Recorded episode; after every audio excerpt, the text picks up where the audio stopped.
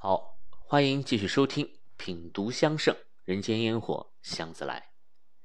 我们讲完了不朽的青铜啊，讲完了仙气飘渺的博山炉，让我们暂时阔别那个神秘而恢宏的大汉王朝，来进入下一个重要的历史阶段，那就是魏晋南北朝。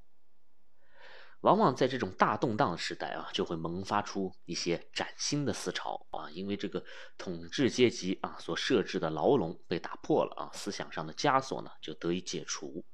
那么这个时候呢，啊，引领思潮的这些大师们就会陆续的出现，士人们呢也乐于去尝试一种新的信仰。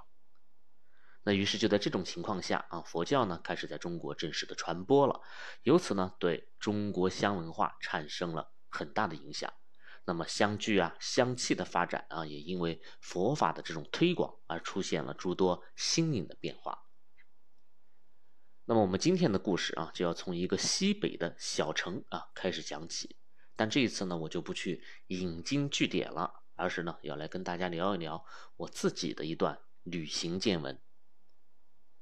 前不久啊，我专程去了一趟。这个河西走廊啊，是从兰州出发的啊，然后是按照汉武帝啊所设立的河西四郡啊，分别的经过武威啊、张掖、酒泉，最终抵达了敦煌。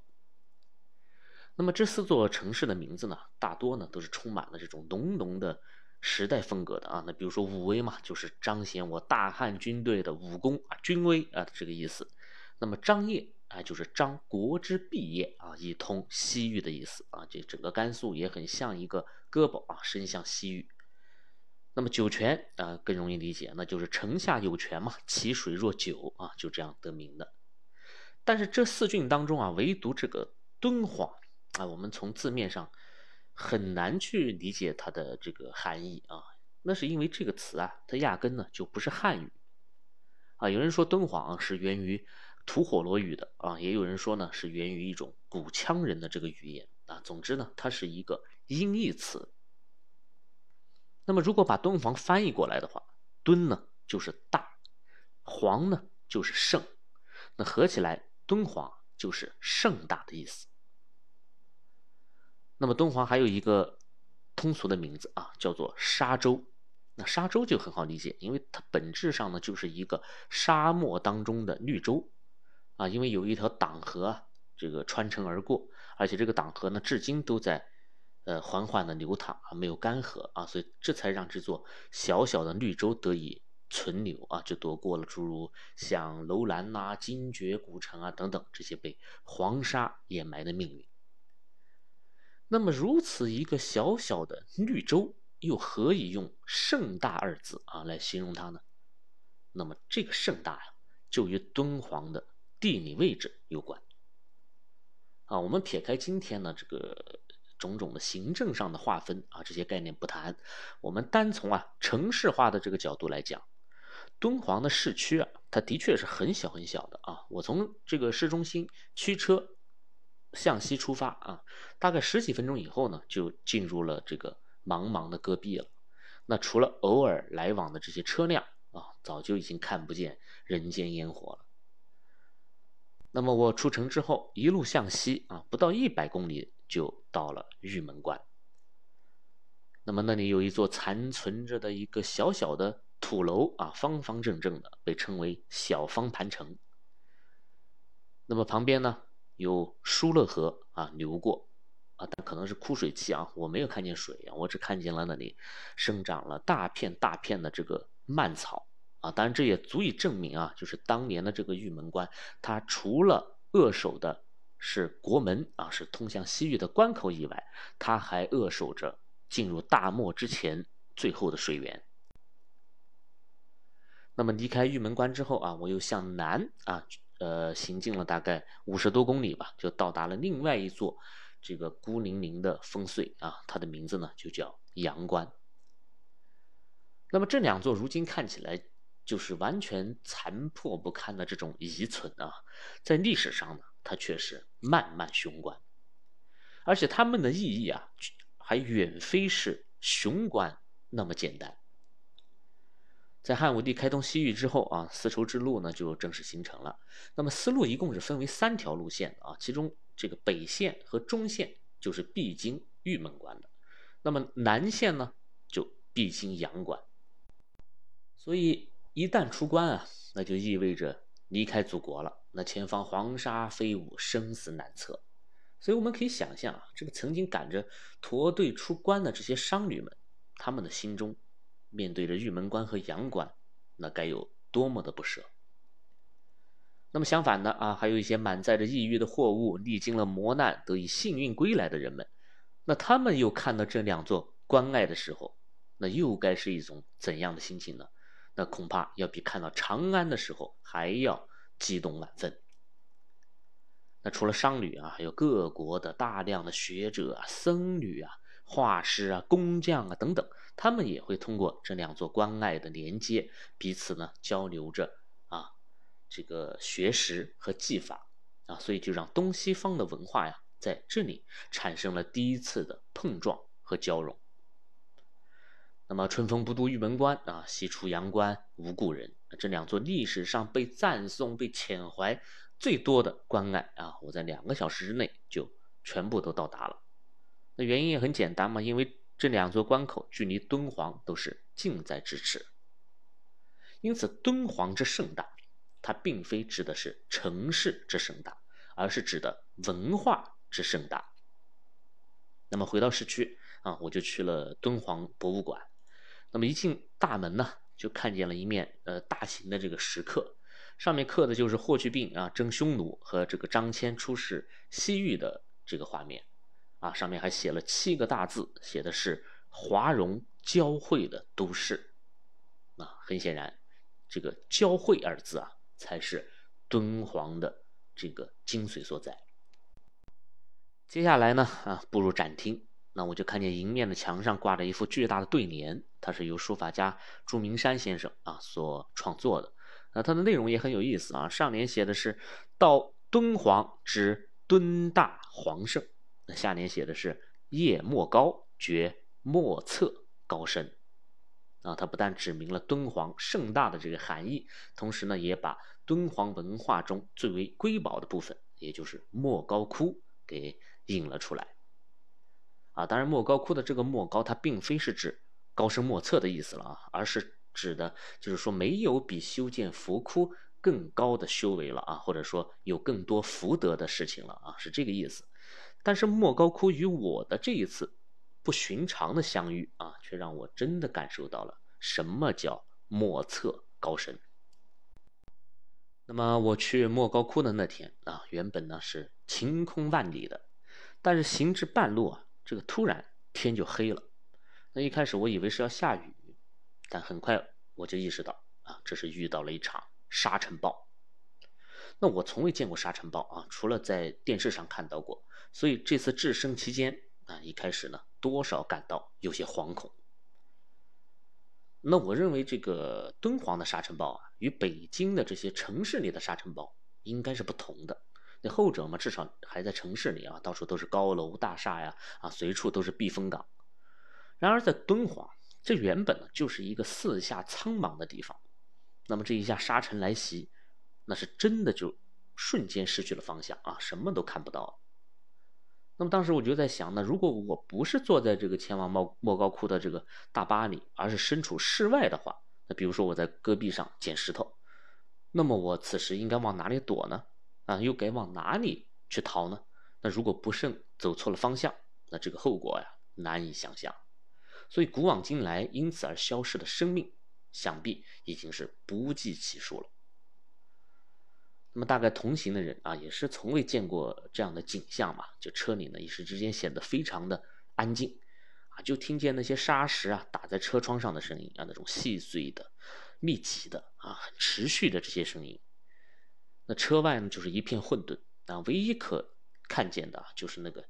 大巴呀，它的应急灯发出的那种扑闪扑闪的黄光，那大巴就停在路边老半天啊，才有人小声的问了一声啊，就说：“师傅啊，还要等多久？”那这个大巴司机一看就是久经考验的啊，他非常淡定的回答，就说：“没事啊，一会儿就好了。”那么这个回答呢，也给车上的众人吃了一颗定心丸。那又过了一会儿啊，这个风沙呢果然就小了一点，就虽然能看见了啊，但是这个能见度还是很低啊。呃，但是这个师傅呢就觉得可以勉强的前行了，所以车子缓缓的再次启动啊，就渐渐的靠近了莫高窟所在的三危山。根据文献的记载啊，在前秦的建元二年啊，也就是公元的三六六年。有一位叫做月尊的和尚啊，来到了敦煌。那么他就在三危山呀，看到了佛光显现，那顿时心有所悟，于是呢，就决定啊，在这个三危山上架空凿险，造窟一龛，啊，呃，用于修行。所以呢，千年的莫高窟艺术啊，就由他而开始了。但是这个月尊和尚当年真的看见了所谓的佛光吗？啊，他又？从中领悟到了一些什么呢？啊，才让他做出这样一个影响千年后世的一个决定呢？啊，关于这些历史当中并没有更加详尽的这个记载了。但是我接下来的经历啊，却让我可以对此做出一个猜想。这个莫高窟前面啊，横着一条河，叫做荡泉啊，跌宕起伏的这个荡，它完全是呈干涸的状态啊，呃，至少我看见是这样的。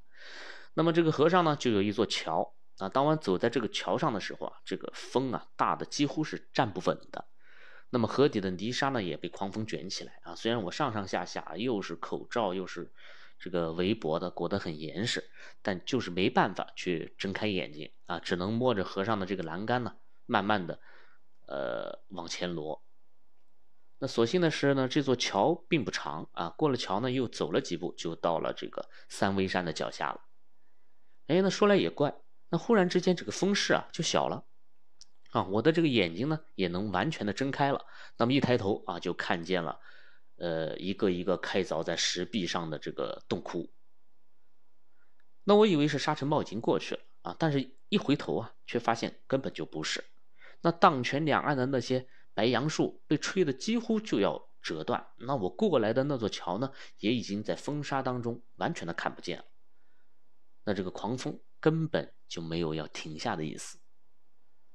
那这个时候我再去看三危山，我才发现这座山呢，完全就是一个屏障，它刚好就横在这个风吹过来的路线上，而且莫高窟就开凿在背风的这一面，那否则也早已被这啊数千年之间的狂风给摧毁了。所以这座三危山呢，它其实就是一处天然的避风港。那么有没有这样的一种可能啊？当年的这个月尊和尚和我一样遇到了大风沙，那么在迷茫当中呢，他跌跌撞撞躲到了三危山的脚下，这才得以逃过一劫，保全了性命。那么是谁救了他呢？啊，他认为是佛。那么佛在三危山显圣了，因此他决定在这个地方开窟修行。那么这样的一个解释，是否比纯粹的看见了佛光要更加的合理一些呢？啊，这是我的一种理解。那么风继续吹啊，我继续前行。那当我走进石窟的那一刹那，这种感受呢就更加的明显了。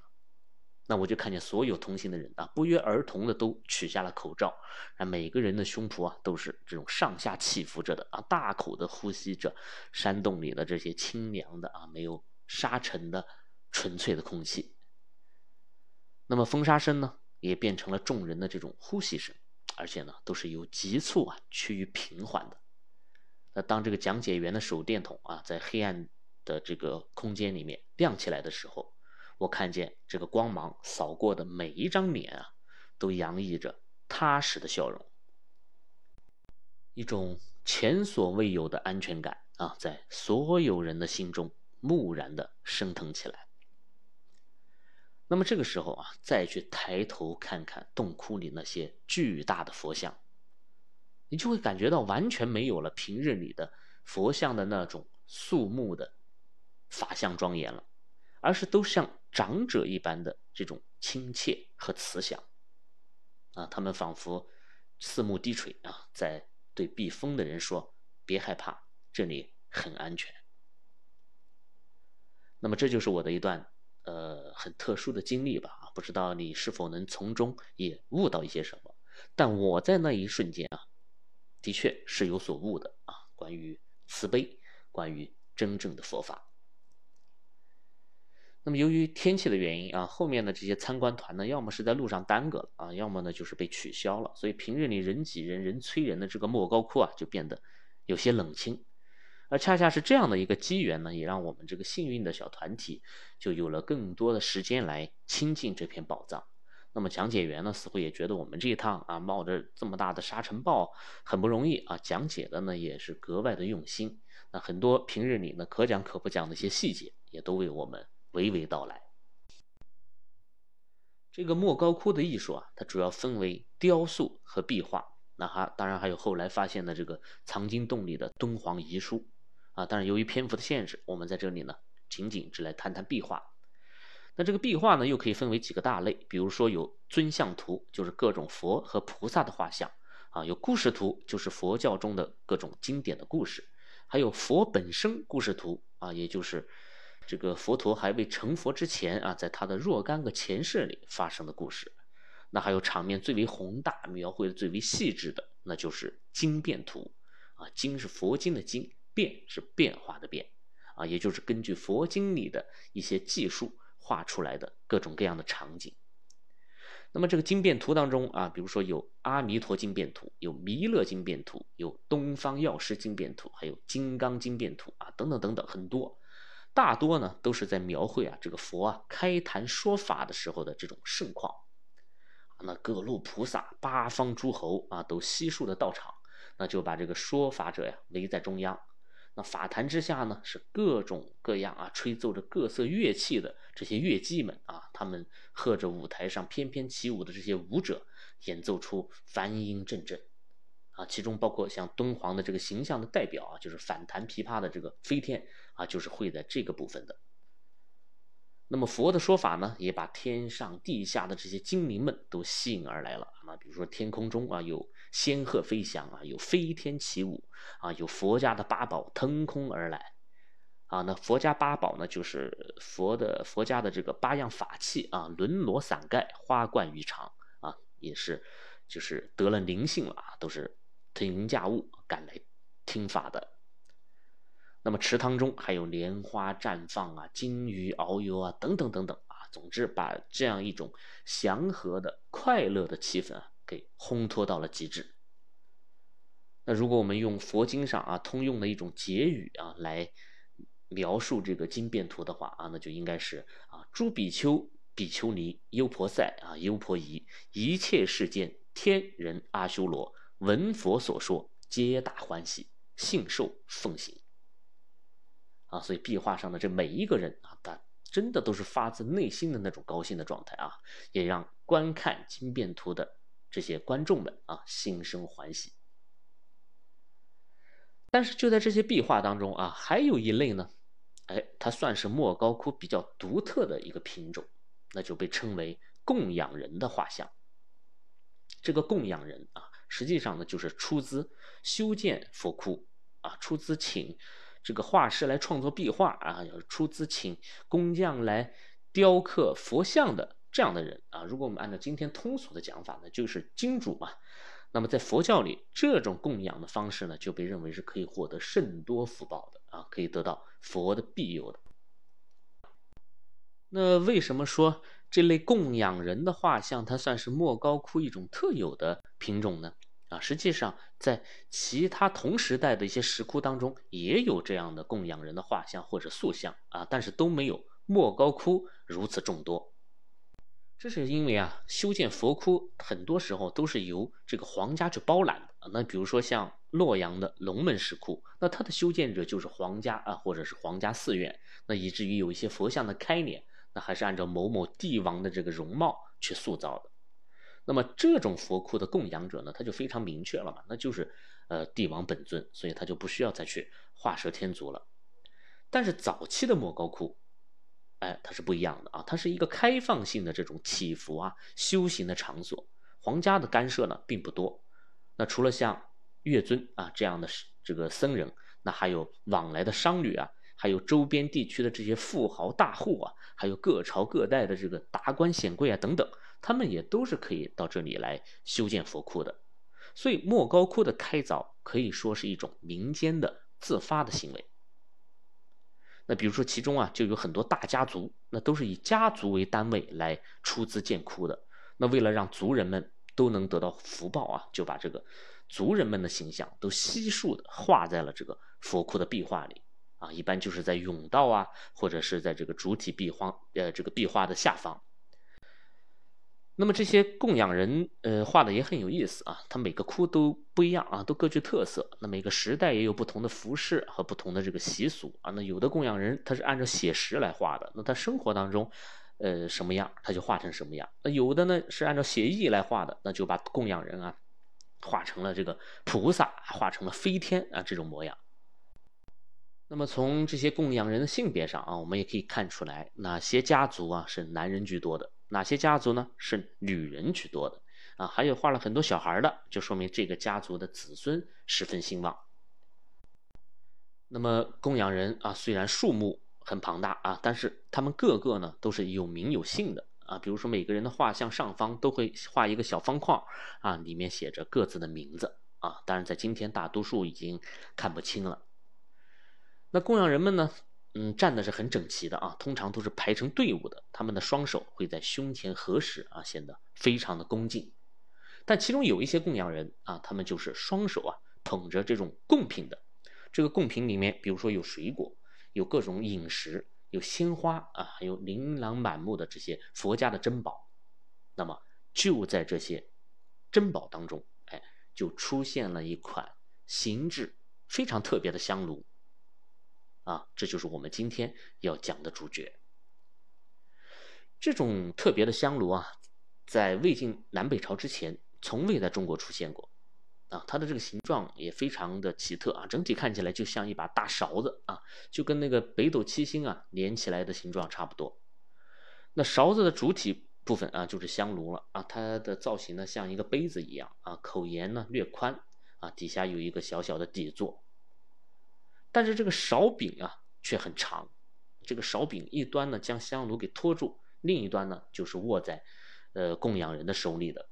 那么这种香炉通常我们可以称它为长柄香炉，啊，但是它在佛教里实际上有一个专门的用途，就叫做行香。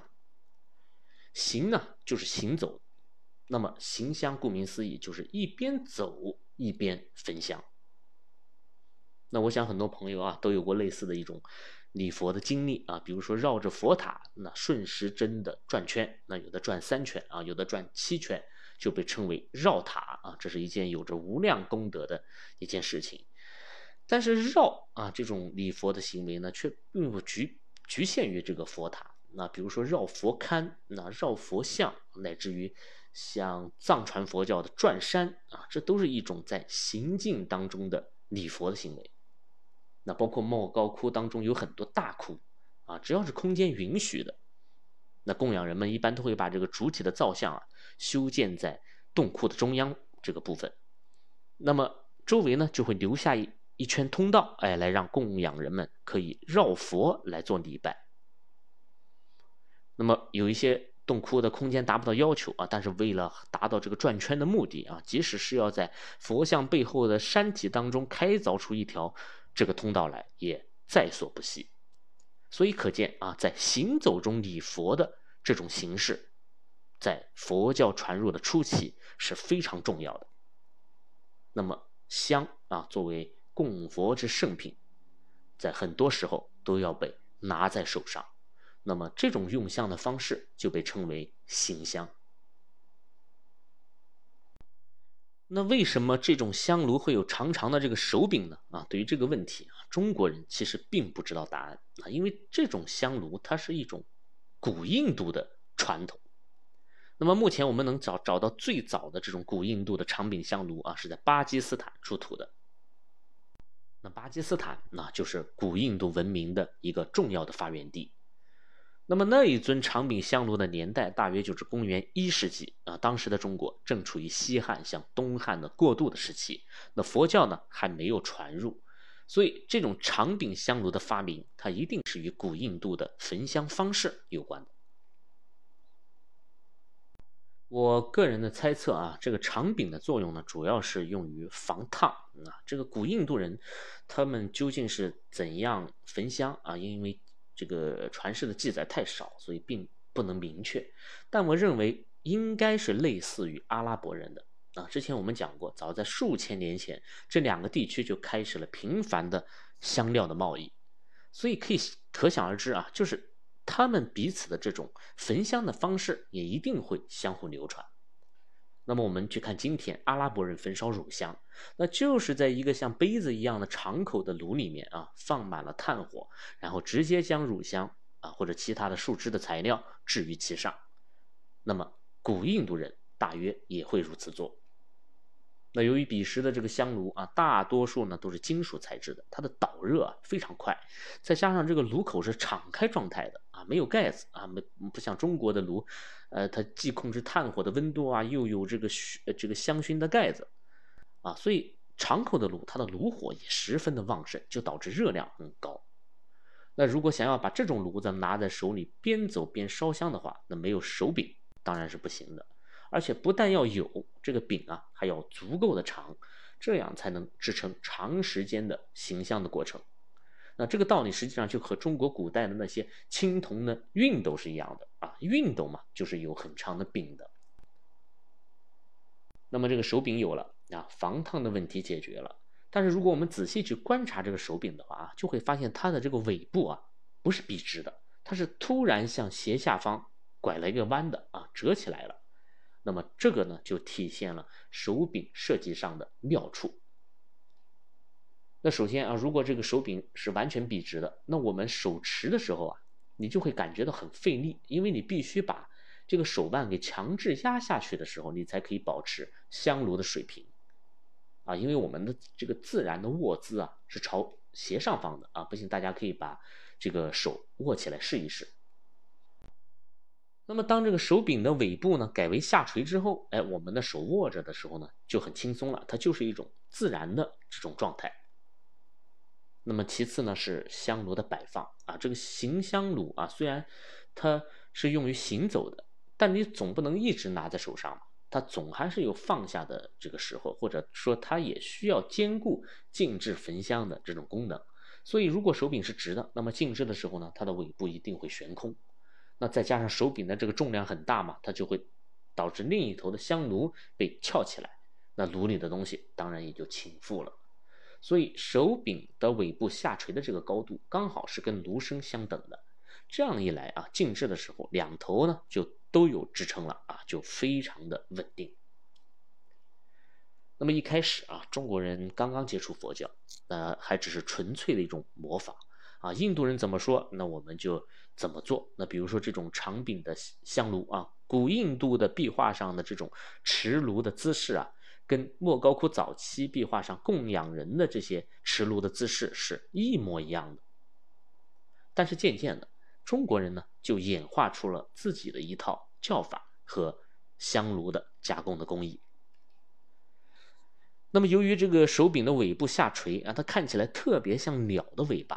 啊，如果大家注意啊，去看一些尾巴比较长的鸟啊，比如说喜鹊，那么它们停在这个枝头的时候啊，尾巴就是自然下垂的，它与身体是形成了一定的这个角度的。所以中国人自己生产这种长柄香炉的时候，就给它重新起了一个好听的名字，叫做雀尾香炉。那么由此也形成了中国香具史上的一个重要的门类。那么在香圣当中啊，也收录了关于雀尾香炉的一些故事啊。主要的记载呢，就是在唐代高僧啊道士所著的这个《法院珠林》这本书中。那么其中，首先就明确了这个雀尾炉的定义，就是香炉有柄可直者，曰雀尾炉。啊，那么这句话就说明最迟最迟在唐代，雀尾炉的这个名称啊已经被广泛的使用。啊，那么此外，书中还记录了，呃，这样的一则故事，值得我们来讲一讲。这个原文是这样写的：宋费崇先，吴兴人，少信佛法，精勤弥笃。太始三年，受菩萨戒，寄斋于谢慧远家，二十四日昼夜不懈，每听经，常以雀尾香炉至西前。那么这个故事讲的就是呢，在南朝宋明帝的这个时候，有一个吴兴人叫做费崇先，啊，这个吴兴大约就是今天的浙江湖州啊这一带。那么这个人呢，从小呢就笃信佛法，而且呢一直非常刻苦的去进行研习。那么有一次斋戒啊，他一年二十四天都没有破戒啊，都在坚持。那每次听人讲经的时候，他都会将一柄雀尾炉放置在膝前啊，放在他膝盖的前面。那么这个故事看起来很短，但实际上呢，它暗藏了很多的信息。那么大家可以由此来想象这个南朝人焚香的场景。那按照当时的这个坐姿啊，人们都是跪坐的，所以这个香炉才会放在膝盖的前面嘛。但是这却是一尊雀尾香炉，哎，它的这个本身的作用明明是用于手持行香的，你怎么能把它放在地上当普通的香炉这样用呢？那么这里面啊，就影射出了一个问题。那就是佛教在从西域传入中原的这个过程当中，它是在不断的被汉化的。那在敦煌的时候，那一切啊都是最原始的状态，都还保留着那种古印度的传统。那雀尾炉一定是手持的啊，没有人会放在地上。那而且不仅仅是香炉，那包括莫高窟早期壁画上的那些人物，一眼一看啊，就知道那是一个外国人。啊，他们的穿衣打扮啊，他们的肤色啊，容貌都与中国人相差太远。那么早期的这个佛造像啊，也是一种非常写实的状态啊，被称为犍陀罗风格。它是兼有印度和希腊的这种雕塑的特点。啊，那希腊的雕塑我们应该很熟悉啊，那些太阳神呐、雅典娜啊，那些都是完美的一种人体的比例和肌肉的线条。啊，那与中国后来的这些佛像是完全不同的。但是随着佛教继续的向中国的纵深的推广，哎，汉文化开始融入进来了，就让这个佛教的印度味儿啊，渐渐变得有中国特色。那比如说佛像的开脸开始变得圆润起来了，高耸的鼻尖就不见了，那嘴唇和下巴上的胡子也不见了，那取而代之的是大大的耳垂啊。啊，圆润而且充满了慈祥的这种脸庞啊，啊等等，那雕塑的变化就更大。那所有这种精瘦俊朗的这种写实的形形象啊，都在向丰满端庄的这种写意的形象去过渡。啊，站着的佛像也很少了啊，坐着的就开始增多了啊，等等等等这些变化不胜枚举。那么这则故事当中的这个雀尾炉也显然是被汉化了。啊，而且从时代上可以看出来，这个雀尾炉啊，从遥远的敦煌传到江浙的这个沿海，它的速度是极快的。但是由于汉化的这个原因，雀尾炉传过来了，行香之法却没有同步的流行开来。那中国人还是大多数啊，习惯于静置焚香。所以呢，之前我们就没有这个抱着香炉一边走一边烧香的这种习惯，于是就把雀尾炉当成了。普通的香炉来用了。那么这里要多说一句啊，就是关于，呃，佛法的这个传入的路线，它跟后来很多异域的宗教传入中国的路线它是不同的啊，它没有经过海上，它完全是通过陆路从西域传入进来的。那在进入敦煌之前，佛教经过了哪些这个路线啊？它又受到了哪些沿途的文化的影响？这个我们不去讨论，但是自从进入敦煌之后，它的这个传播的轨迹就非常的明确了啊，因为只有一条路可以通向中原，那就是河西走廊啊，这也是我为什么要重走河西走廊的一个很重要的原因啊，因为通过这一路上对于各个佛寺啊、佛窟、佛教艺术博物馆的这些观摩，我就可以非常清晰的看出佛教被汉化的这个过程。而了解这个过程，对于我们更好的去了解中国香文化、了解香具的演变史啊，就是非常有意义的。我时常啊会在脑海中构建一个画面，那就是印度的佛教啊，像是一颗种子，在敦煌发芽，并沿着河西走廊茁壮成长。在这个成长的过程当中，他又发出了很多新的枝芽，而且结出了累累的硕果，啊，成为了汉传佛教当中的像净土宗啊、禅宗以及后世的华严呐、天台等等的中国的佛教的宗派。那么，我想这幅画面呢也是佛陀喜闻乐见的，啊，因为信仰会被多元化，但却不改初衷。那么，雀尾香炉的这个工艺，也被高超的中国匠人啊提升了不止一个级别。那后世出土的雀尾炉是一个比一个精致啊，大量的鎏金错银的工艺啊，珍珠、玛瑙这些宝石等等都被附加其上啊，包括像纯金的啊、纯银的材质的雀尾炉，也在隋唐时期比较多的出现了。而且随着佛教的继续东传，雀尾炉呢也传入了韩国，传入了日本，在日本的。正仓院啊，依然，呃，这个存留着非常精美的中国的雀尾炉，啊，这就是雀尾炉对于东洋文化的这个影响。那再往后到了宋代啊，由于香品的改变啊，由于品香方式的改变啊，以及陶瓷香炉的盛行等等原因，雀尾炉的这个长柄啊，就逐渐的消失了，它只保留了前面的这个炉体的形制。那么这种形制的香炉。也叫行香之炉，就被简称为行炉。所以今天的行炉，它都是由雀尾炉演化而来的。我从莫高窟出来啊，沙尘暴并未消停，我重新裹得严严实实啊，再一次钻入呼啸的狂风里。但是这一次啊，我却没有了最初的那种惶恐啊，我的心中一如在佛窟里的那种安静祥和。我身后的三危山就是如同一片净土一样啊，数千年以来，它一直都屹立在那里，给予出发者以十足的信心，给予归来者以温暖的怀抱。那么，我想，这就是慈悲，这就是佛法。坐上大巴啊，我就看着窗外的荡泉两岸，有很多这个小佛塔呀，在风沙中若隐若现啊。那些都是莫高窟历代的住持们啊，也是这座宝藏最为忠诚的守护者啊。包括曾经饱受争议啊，如今却得以证明的这个王元禄道士，他也永远的与莫高窟融为了一体。那么，这就是我的一次旅行的见闻啊。敦煌值得来，敦煌。还会来。好了，今天的节目就聊到这里，谢谢你的收听，我是见闻香堂青花家子，我们下期再见。